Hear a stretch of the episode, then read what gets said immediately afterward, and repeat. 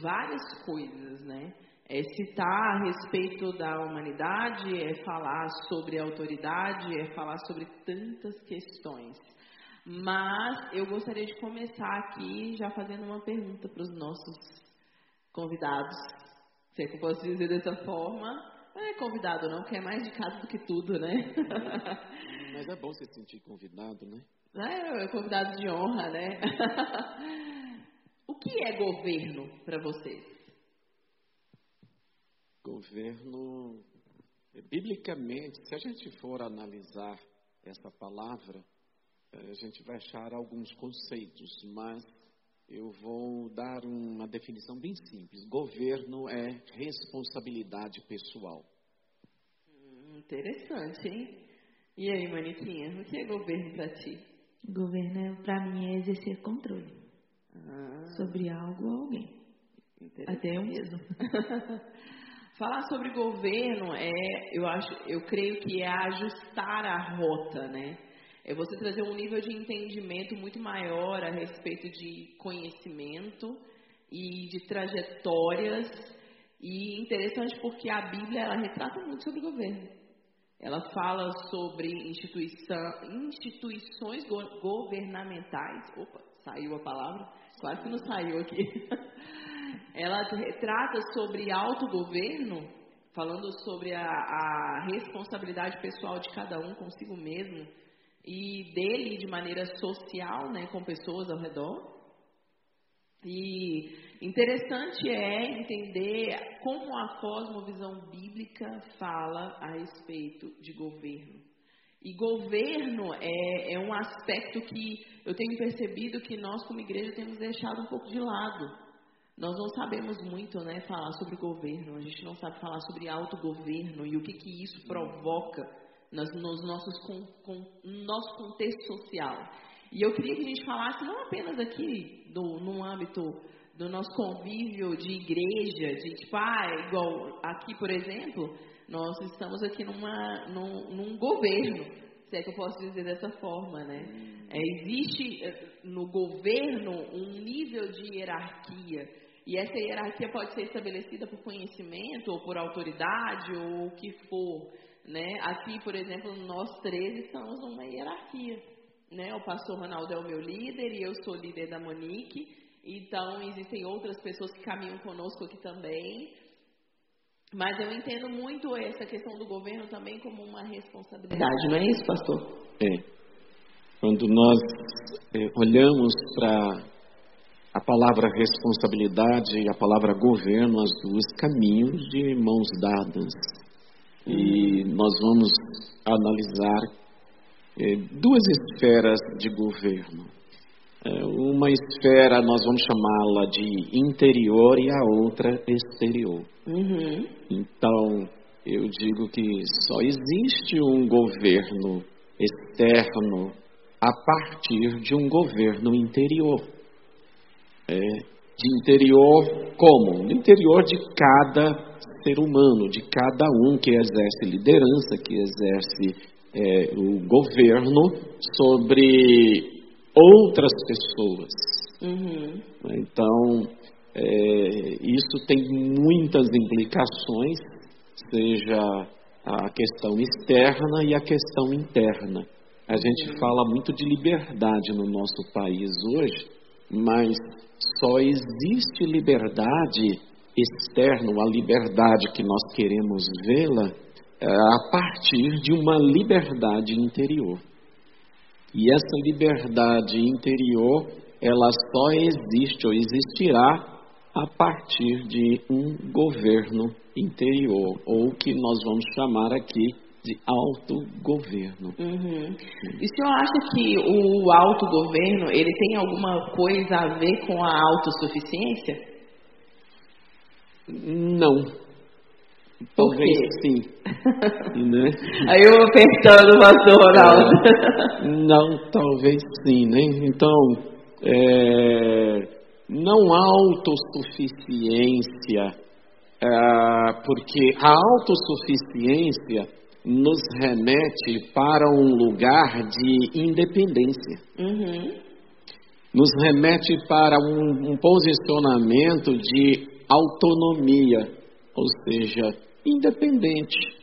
Então, é, é, impossível até que alguém governe e ele seja independente. Então, no nosso país ou no mundo se fala muito de governo independente e tal. Uhum, né? Isso é muito questionável no meu ponto de vista. Né? Então, todo governo ele começa internamente. Eu concordo. Todo governo começa internamente, começa no coração do homem, Uhum. tá? Com a sua capacidade de governar. Agora, olha para você ver que não dá para ser independente, porque é a capacidade de é, governar. Eu fiz uma listinha aqui: a consciência, a vontade, o caráter, os pensamentos, ideias, motivos, convicções, atitudes e desejos. Uau. Incrível. Então, para dizer assim, a autossuficiência, né? Daqui a pouco eu explico um pouquinho mais disso aqui, né? Então, como que isso funciona em nós? E é claro que tudo que eu vou falar aqui, você que está nos assistindo, eu vou falar pelo ponto de vista bíblico, ok? Uhum. É interessante falar, porque nós estamos usando é, esse viés né, bíblico para falar a respeito disso, porque existem outras maneiras de enxergar o governo. Existem pessoas que usam de manipulação para exercer governo sobre outras pessoas. Quer falar? É, é porque quando, eu falei, governo é exercício de controle. Só que você só consegue exercer controle externo se você tem capacidade de exercer autocontrole. E então, é, quando o governo ele é corrompido, ele é corrupto, ele exerce o controle da maneira incorreta. Então, ao invés dele exercer um governo a fim de direcionar é, que aquelas pessoas cheguem a um alvo específico, ele exerce um governo para poder tentar suprir a sua ausência de autogoverno. Uhum. Então, o que falta nele, ele tenta exercer com o outro para que o outro supre aquilo ali para ele. Porque ele não quer se controlar é, em todas essas áreas que o pastor falou. Interessante, né? A gente vê que o, a- o fundamento do governo ele está no autogoverno, ele começa por dentro. O pastor Ronaldo disse aqui muito bem. Se nós temos disfunções no nosso governo sobre nós mesmos, nós vamos exercer governo social de maneira disfuncional também. E é, e é incrível ver que nós estamos numa sociedade disfuncional e não porque a sociedade é disfuncional, mas porque os seres que fazem parte dessa sociedade, eles têm um autogoverno disfuncional. Bem, a gente pode olhar que as pessoas dizem assim, é, não, o mundo, o mundo é mau, é, o mundo está corrompido, o mundo está podre, o mundo vai acabar, o mundo não tem mais jeito. E há uma ideia de mundo, ou seja, talvez mundo, a terra, né, a sociedade, as coisas. Mas eu quero aqui dizer o seguinte, que o mundo é muito bom. A sociedade, ela, ela, ela é muito boa. O problema é o pecado. O problema não é o mundo em si, não é a sociedade, porque o mundo é criação de Deus e tudo que Deus criou, Ele criou perfeito e Ele criou muito bom. Ele fez, Ele criou o homem à sua imagem, à sua semelhança, e Deus o criou muito bom.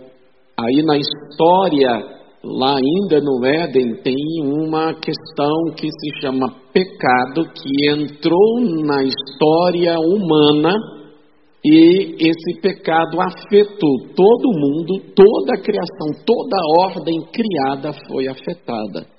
Então a Monique usou aqui uma palavra que é a palavra corrupção.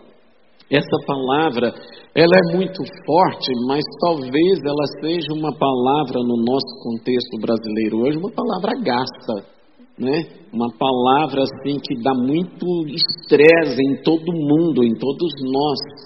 É, mas essa palavra, a corrupção. Então, um governo, alguém que governa de uma forma corrupta, ou ela, na ideia de autossuficiência, por exemplo, ela vai entrar, ela vai cair num lugar que é a tirania. É um lugar de opressão, onde ela vai oprimir aqueles que estão submissos, estão subordinados a esse governo. Então, isso é, é, é, é bem complexo. E é exatamente isso. Onde que alguém que governa vai governar mal, ela vai ser incompetente para governar ou vai até ser é, corrupta nessa estrutura ou nesse lugar de governo.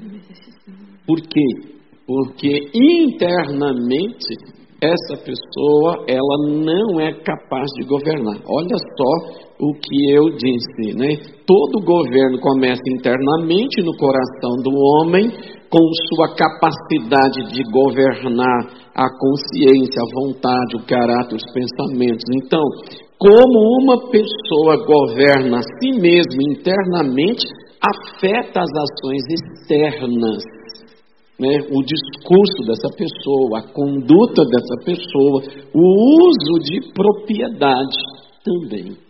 E muitas outras coisas.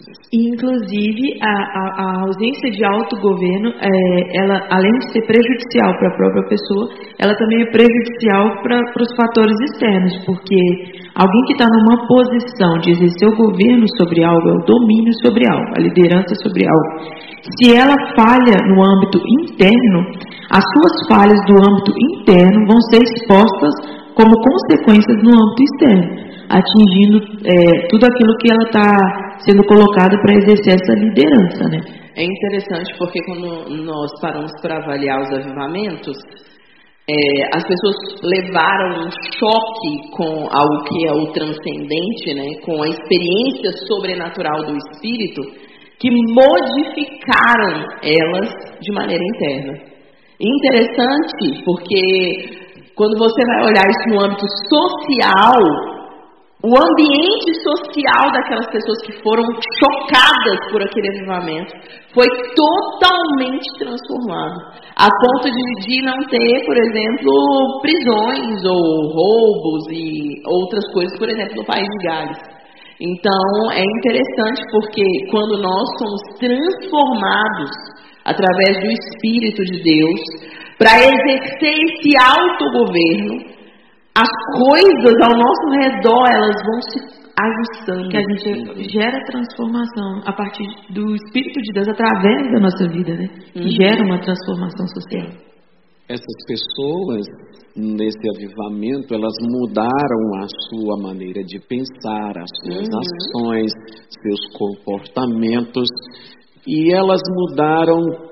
Eu, eu quero puxar aqui um ponto muito interessante, porque é, elas estavam antes com um comportamento, seus pensamentos, suas ações muito diferentes antes deste impacto da presença do Espírito de Deus, trazendo um grande mover, um grande avivamento. É uma presença de Deus, porque a presença de Deus, ela muda os ambientes. Então é foi isso que aconteceu. Mas veja bem, houve uma mudança de mente, uhum. uma mudança da maneira de pensar. Então, eu vou colocar aqui um elemento curioso. É, veja bem, a, a nossa mente não é somente o que está aqui no nosso cérebro. A nossa mente também, podemos dizer, é relacionamento.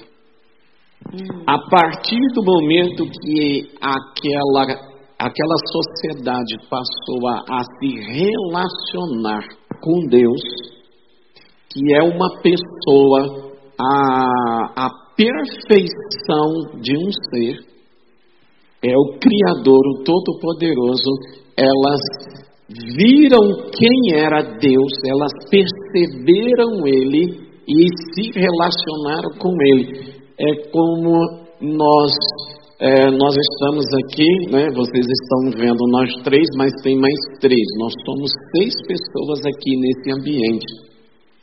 O nosso relacionamento vai estabelecer influência sobre as nossas mentes. Entendem que eu estou dizendo que mente não é só o que está aqui, né? Então essa mudança de mente ela ocorreu pelo relacionamento que as pessoas tiveram com um, uma outra pessoa, no caso Deus, né, com toda a sua glória, o seu amor, a sua perfeição, então elas se sentiram constrangidas, mudaram as suas maneiras de pensar, mudaram as suas ações. Uhum.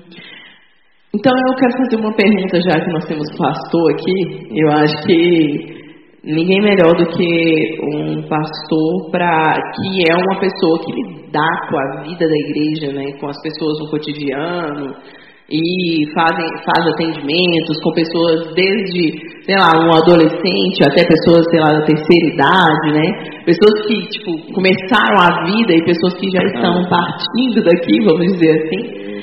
Mas qual é a nossa falha como cristão em entender o autogoverno? Eu acredito que nós poderíamos colocar várias questões. Então, por exemplo, é, eu vou usar aqui um exemplo de um holandês do século XVII. É, o Hugo Grotius. Esse homem de esse homem de Deus, um homem de uma sabedoria tão grande, ele disse assim: aquele que não sabe governar um reino não pode dirigir um Estado.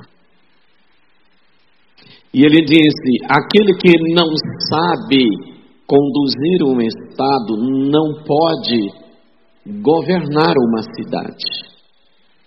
Depois ele diz: aquele que não tem um domínio sobre uma cidade não terá também sobre um bairro.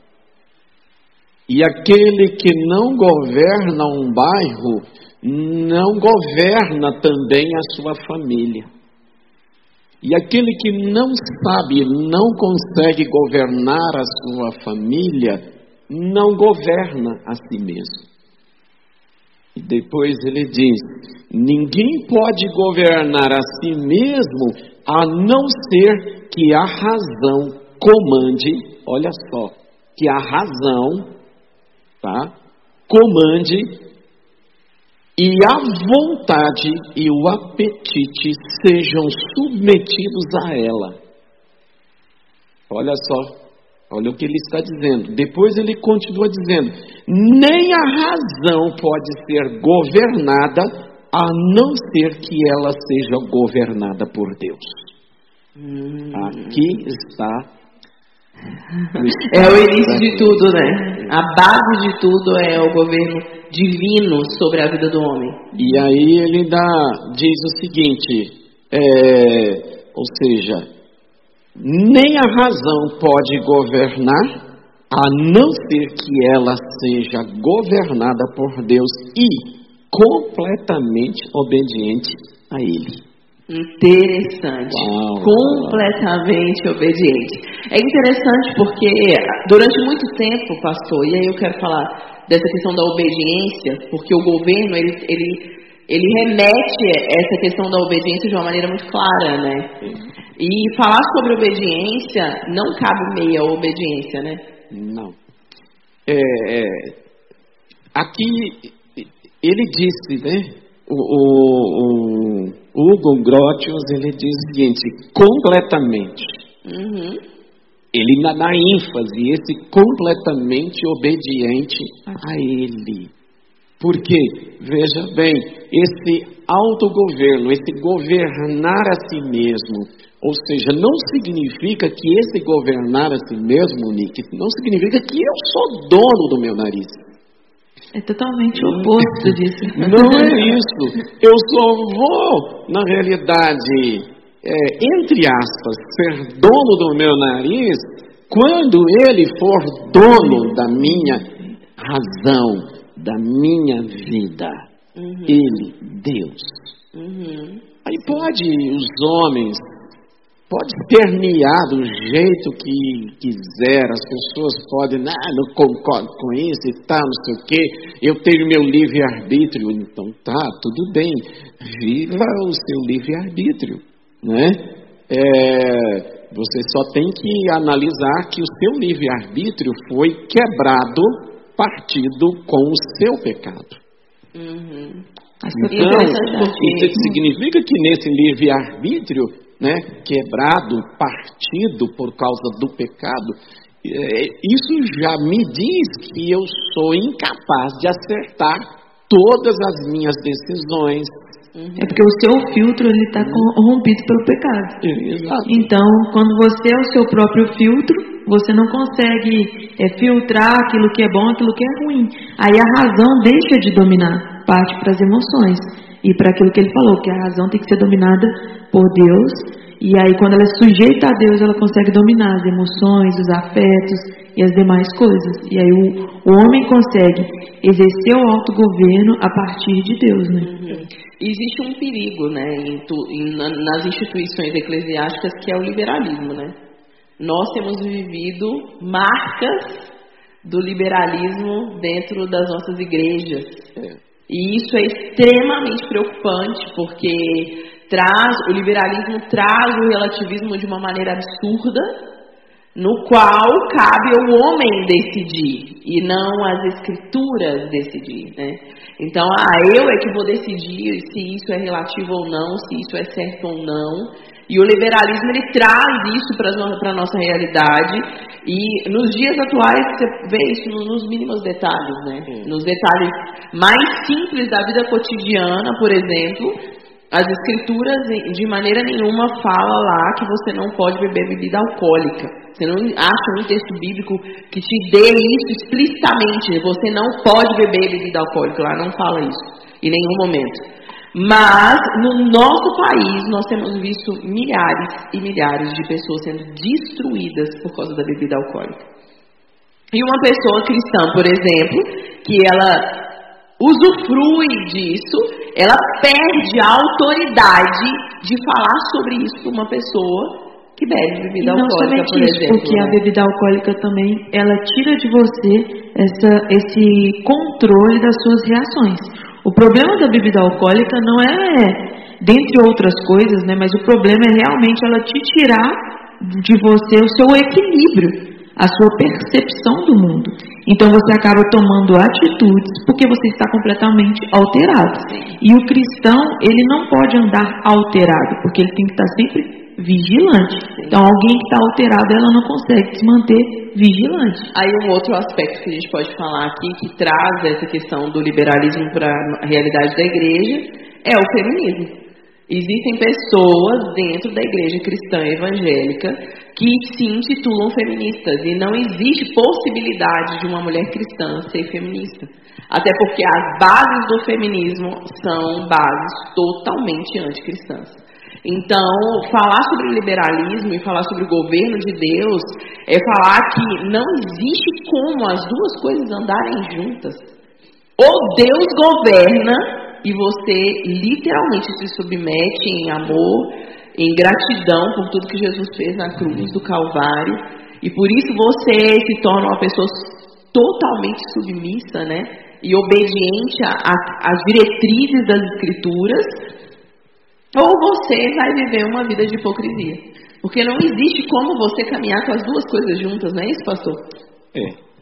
A maior e a liberdade autêntica que nós podemos ter eh, em todos os em todas as esferas, em todos os âmbitos da nossa vida, parte de uma realidade interior. Ou seja, se eu tenho liberdade interior, significa que dentro de mim existe autogoverno. Uhum.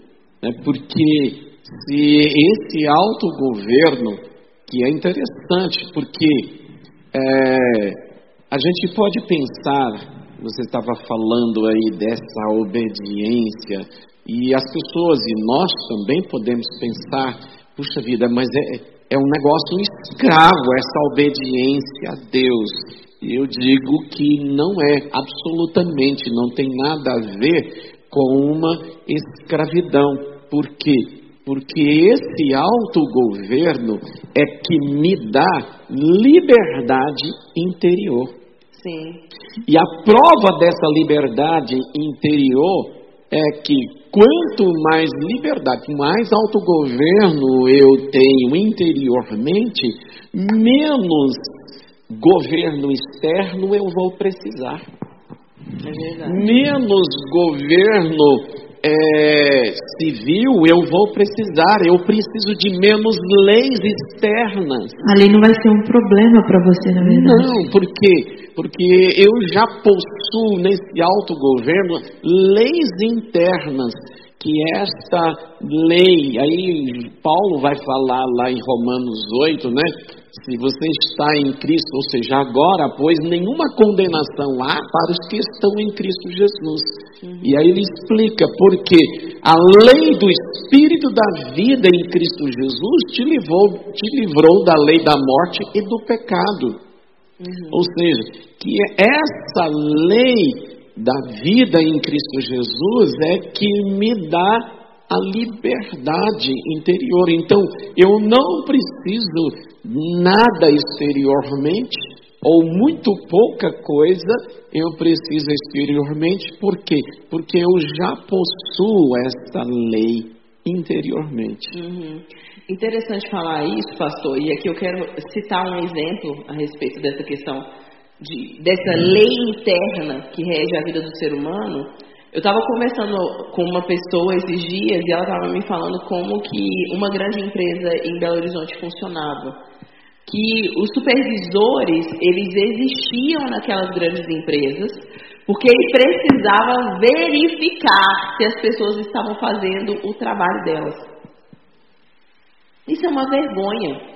Porque a pessoa está sendo paga para trabalhar e ela precisa ser vigiada para ver se ela está fazendo ou não aquilo que ela precisa fazer. Aí você para e pensa, é uma, uma realidade lamentável que nós vivemos. E aí o que é pior é que essa pessoa estava me contando que nesse ambiente que ela estava, na grande maioria eram de cristãos. Então é né? lamentável, porque se o autogoverno, que é esse governo vindo de Deus, com entendimento no qual nós precisamos ser exemplos, no qual nós precisamos ser submetidos a um nível de experiência no espírito que traz essa alegria no nosso coração de servir, porque ali a pessoa não está lá para ganhar um salário apenas. Eu acho que é, é sobre isso, é sobre propósito, é, é, sobre cumprir um chamado vindo de Deus, independente do que você está fazendo. Você não vai lá no seu trabalho apenas para bater cartão, é muito mais do que isso. É, é uma é algo extraordinário você ter esse tipo de entendimento. E quando a pessoa me falou isso, estava assim, olha, Sherida, eu vejo isso e isso entristece meu coração. Existe um, uma expressão, é, se eu não me engano, foi Hobbes que falou, que o homem é o lobo do próprio homem. Que é o seguinte, quando acontece esse tipo de coisa, a ausência de autogoverno é entendido da seguinte forma. O ser humano, quando ele se autogoverna sem estar debaixo da submissão ao governo de Deus, o instinto do ser humano é a autopreservação, o egoísmo e o orgulho. Então, por exemplo, lá na empresa, a pessoa ela precisa de um fiscal, por quê?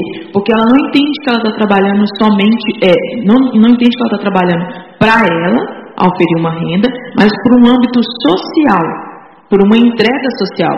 Então, o que, que ela faz? Ela exercendo o governo sobre ela mesma, sem o amparo de Deus, sem estar submissa a Deus, ela trabalha para si mesma. Então, a partir do momento que ela faz para si mesma, ela pensa assim: eu já tenho o meu salário. Então, se eu fizer ou não fizer, eu tenho o meu salário.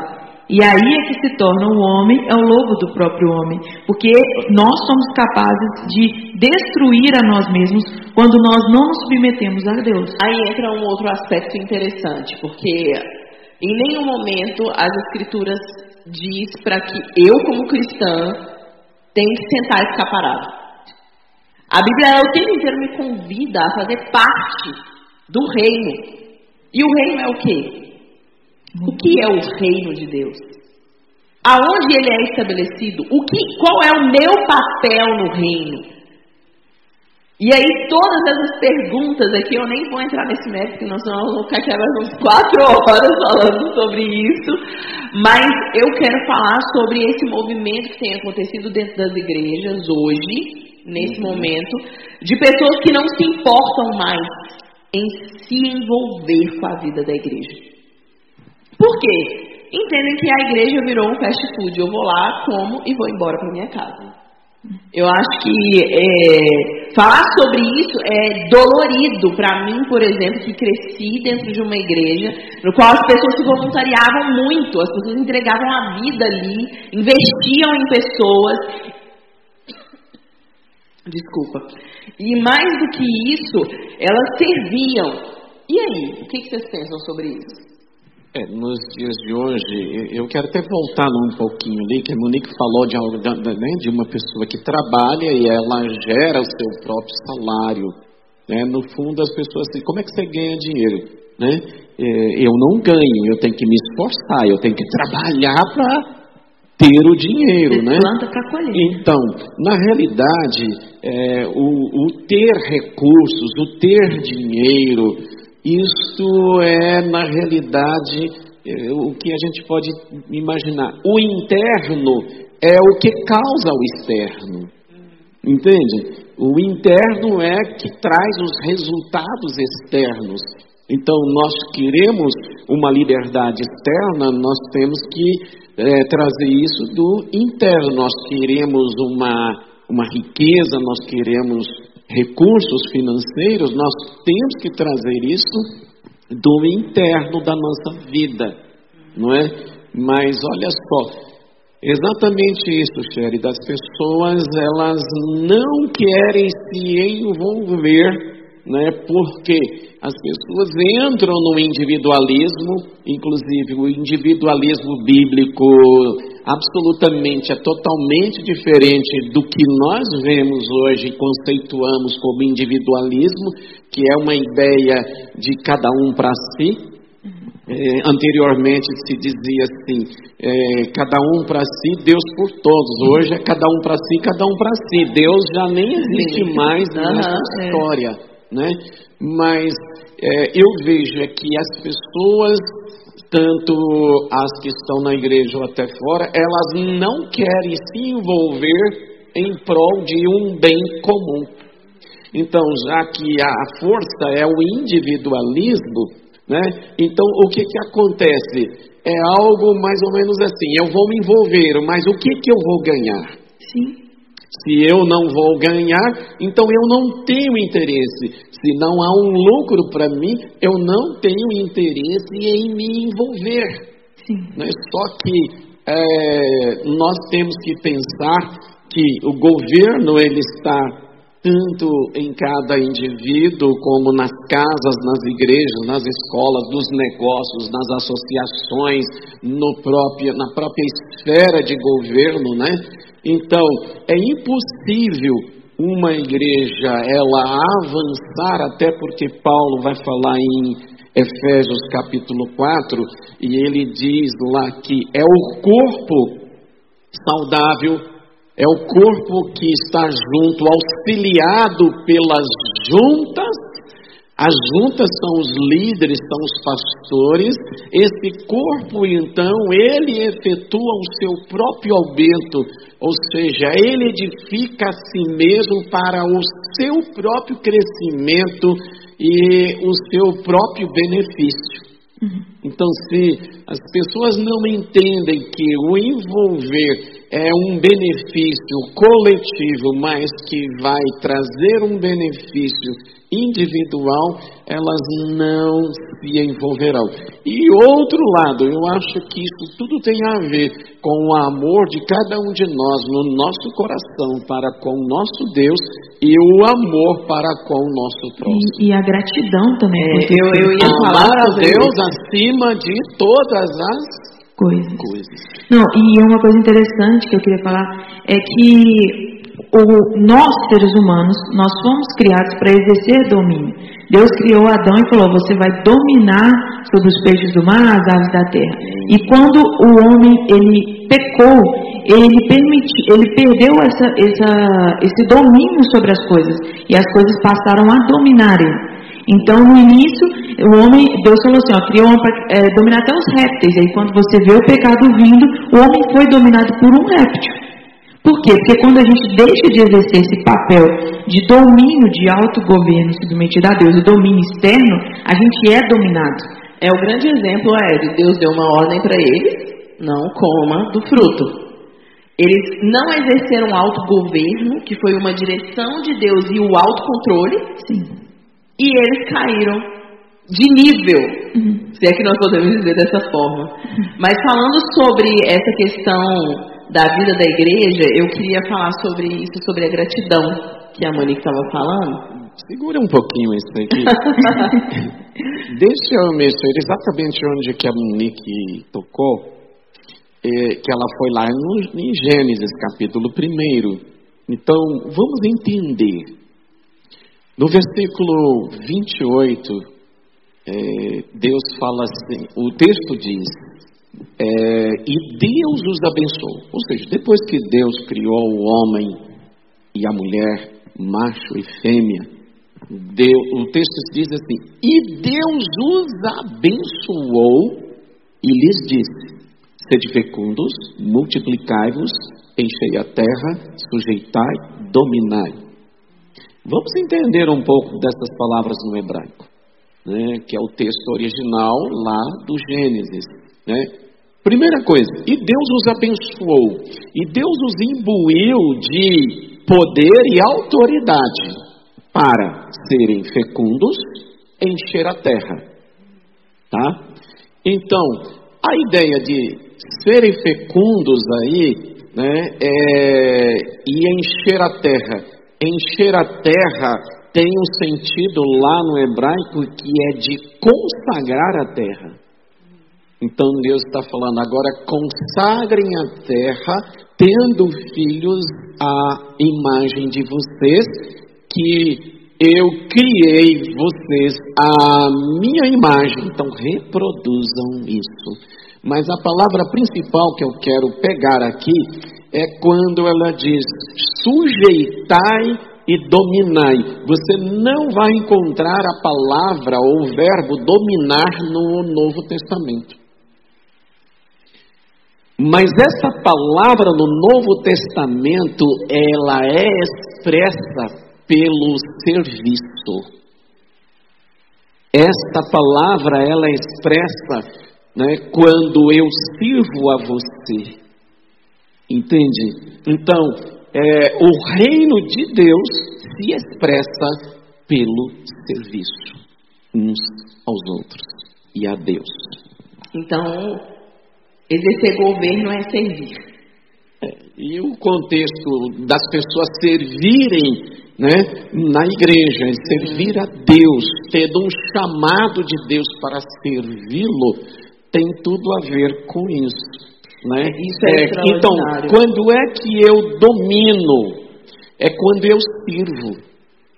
Então, é, vamos pensar assim, Monique. você- a gente sai aqui e aí tem uma pessoa necessitada ali, nós servimos aquela pessoa, ajudando ela, suprindo uma necessidade. Aí aquela pessoa fica grata e amanhã ela vem, aí domingo ela está aqui com a gente e tal.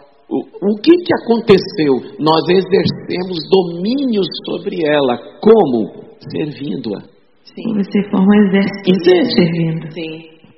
É interessante falar sobre essa questão de servir, porque às vezes a gente acha que servir é apenas fazer algo, né? E servir é muito mais que isso, né? Às vezes você está servindo alguém e escutando ela. Eu me lembro é, quando eu marquei de conversar com o pastor Ronaldo a respeito do Brave. Para quem não sabe, o pastor Ronaldo ele é o meu mentor nos assuntos de filosofia, antropologia, feminismo e N outras coisas, né, pastor?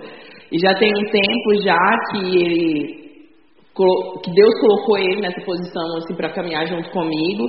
E eu me lembro perfeitamente do dia que ele falou não, vem aqui conversar comigo. E foi lá na casa pastoral. E eu contei para ele como que o Brave nasceu, como que Deus entregou a visão do Brave para mim e tudo. E eu fiquei muito grata a Deus pela vida dele, porque ele separou um tempo para me ouvir. Naquele momento ali, o pastor Ronaldo estava me servindo. Então, quando você para para ouvir as pessoas, você está servindo elas. E o que é mais tremendo de tudo isso é que quando você faz isso com o intuito de dedicar o amor de Deus ao outro, você toca aquela pessoa no íntimo e aquela marca ela nunca mais esquece. Eu acho que a dificuldade hoje que eu vejo das pessoas de conseguirem servir é porque elas é, entendem que ao servir alguém que não está vivendo a mesma realidade que ela, ela está é, favorecendo para que aquela pessoa continue, por exemplo, se você serve um morador de rua, é, é, você entende que servir é o quê? Ah, vou lá e vou entregar um prato de comida para aquela pessoa. Mas se eu faço isso, ela vai continuar querendo vir receber um prato de comida. Isso é fato. Mas é, não entende que quando você serve alguém, não está ligado somente a você fazer um favor a alguém. Está ligado a você compreender que a sua atitude é capaz de transformar a realidade daquela pessoa. Porque ela vai ver a partir da sua disposição que ela tem capacidade para sair daquela posição na qual ela se encontra. Então, quando a gente coloca a ideia de servir, a primeira coisa que eu acho que a gente tem que tirar da nossa mente é, é de nos colocar numa posição de superioridade. Você quer servir com excelência?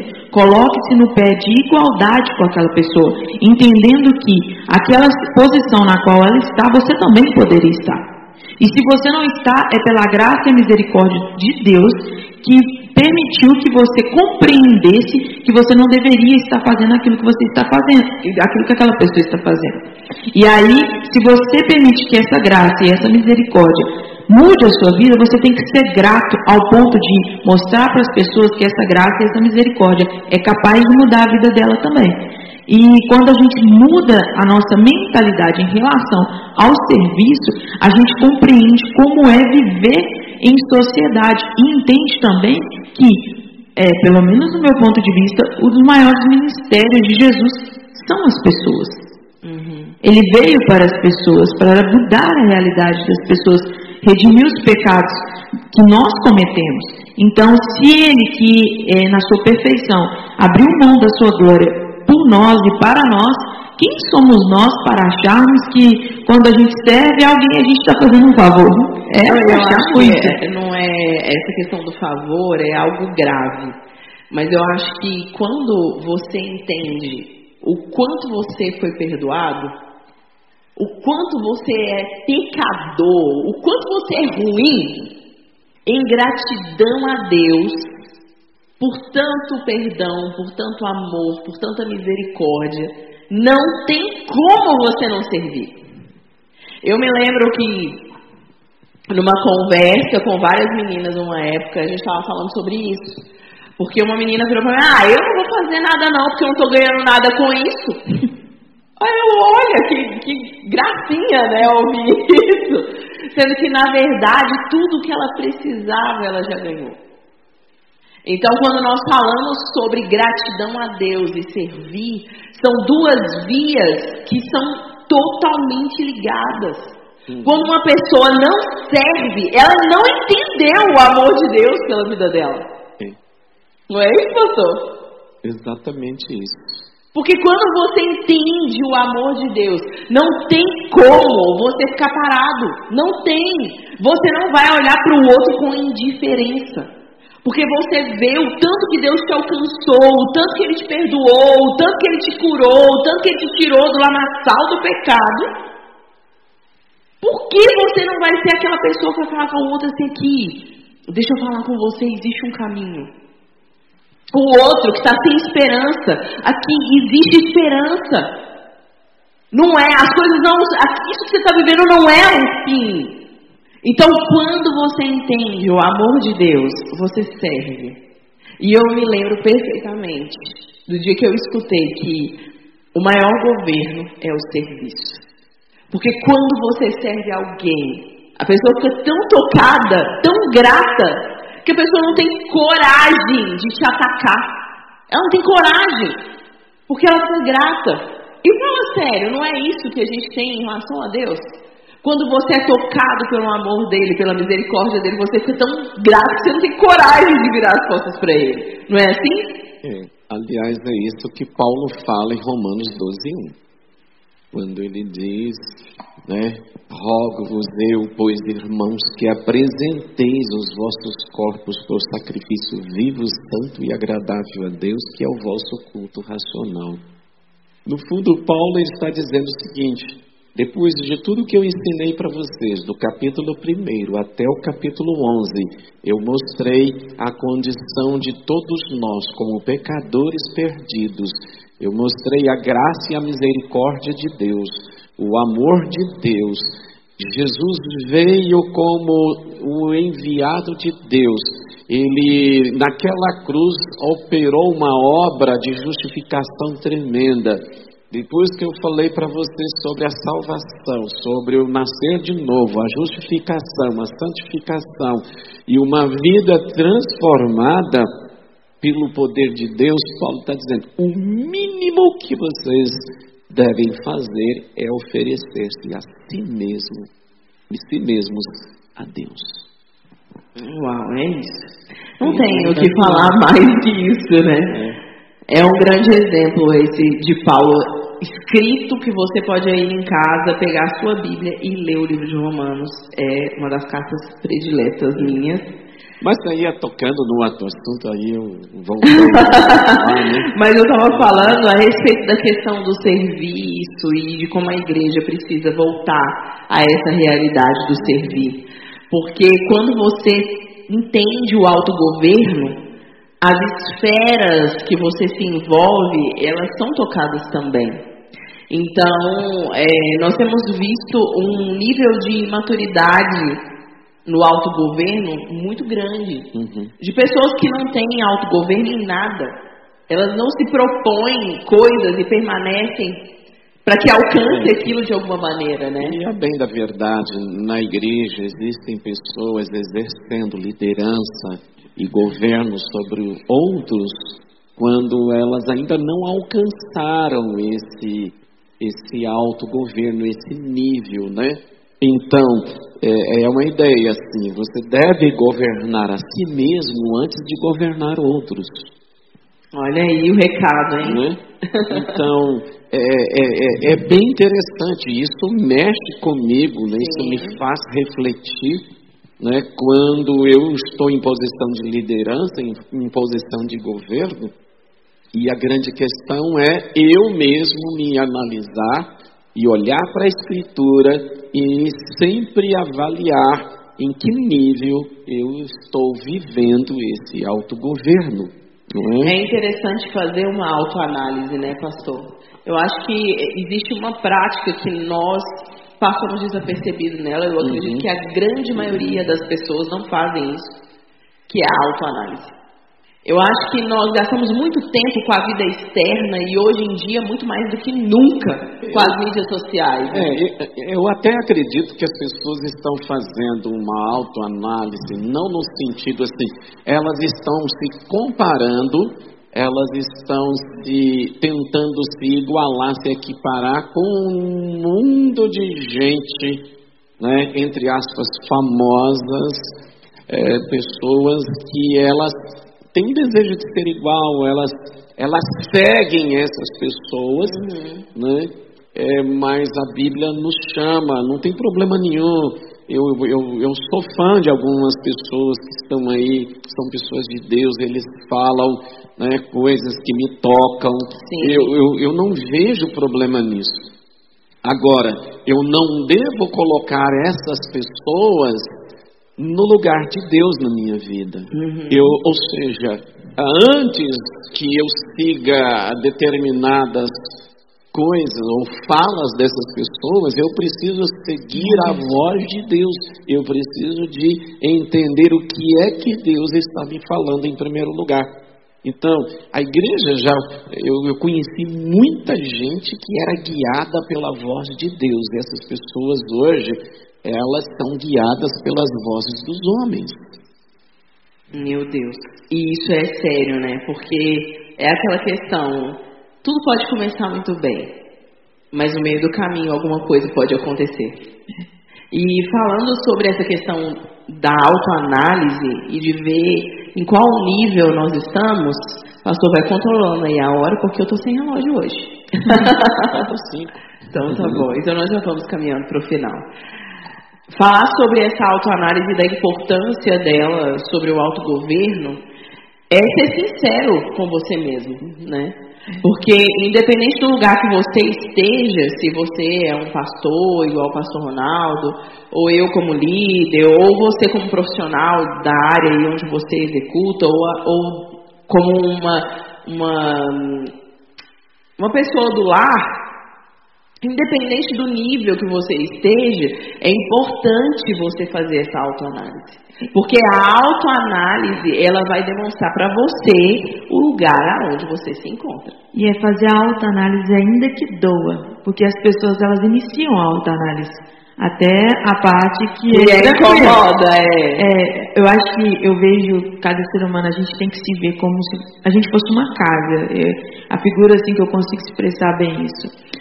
É, as pessoas hoje, com a ascensão das redes sociais e tudo, elas são pessoas que são uma casa, mas elas estão sempre na janela, vendo a janela. E elas esquecem de se olhar no espelho e olhar o que está acontecendo dentro da casa. Você está preocupado com os fatores externos, mas os fatores internos dentro da sua casa estão distorcidos. E aí, quando você vê, você, vê, você vive uma vida baseada na vida do outro. Você vive a partir do filtro da regra do outro. Só que o outro não vive a, me a, mesma realidade que você. E é por isso que você vai acumulando esse tanto de frustração, esse tanto de decepção.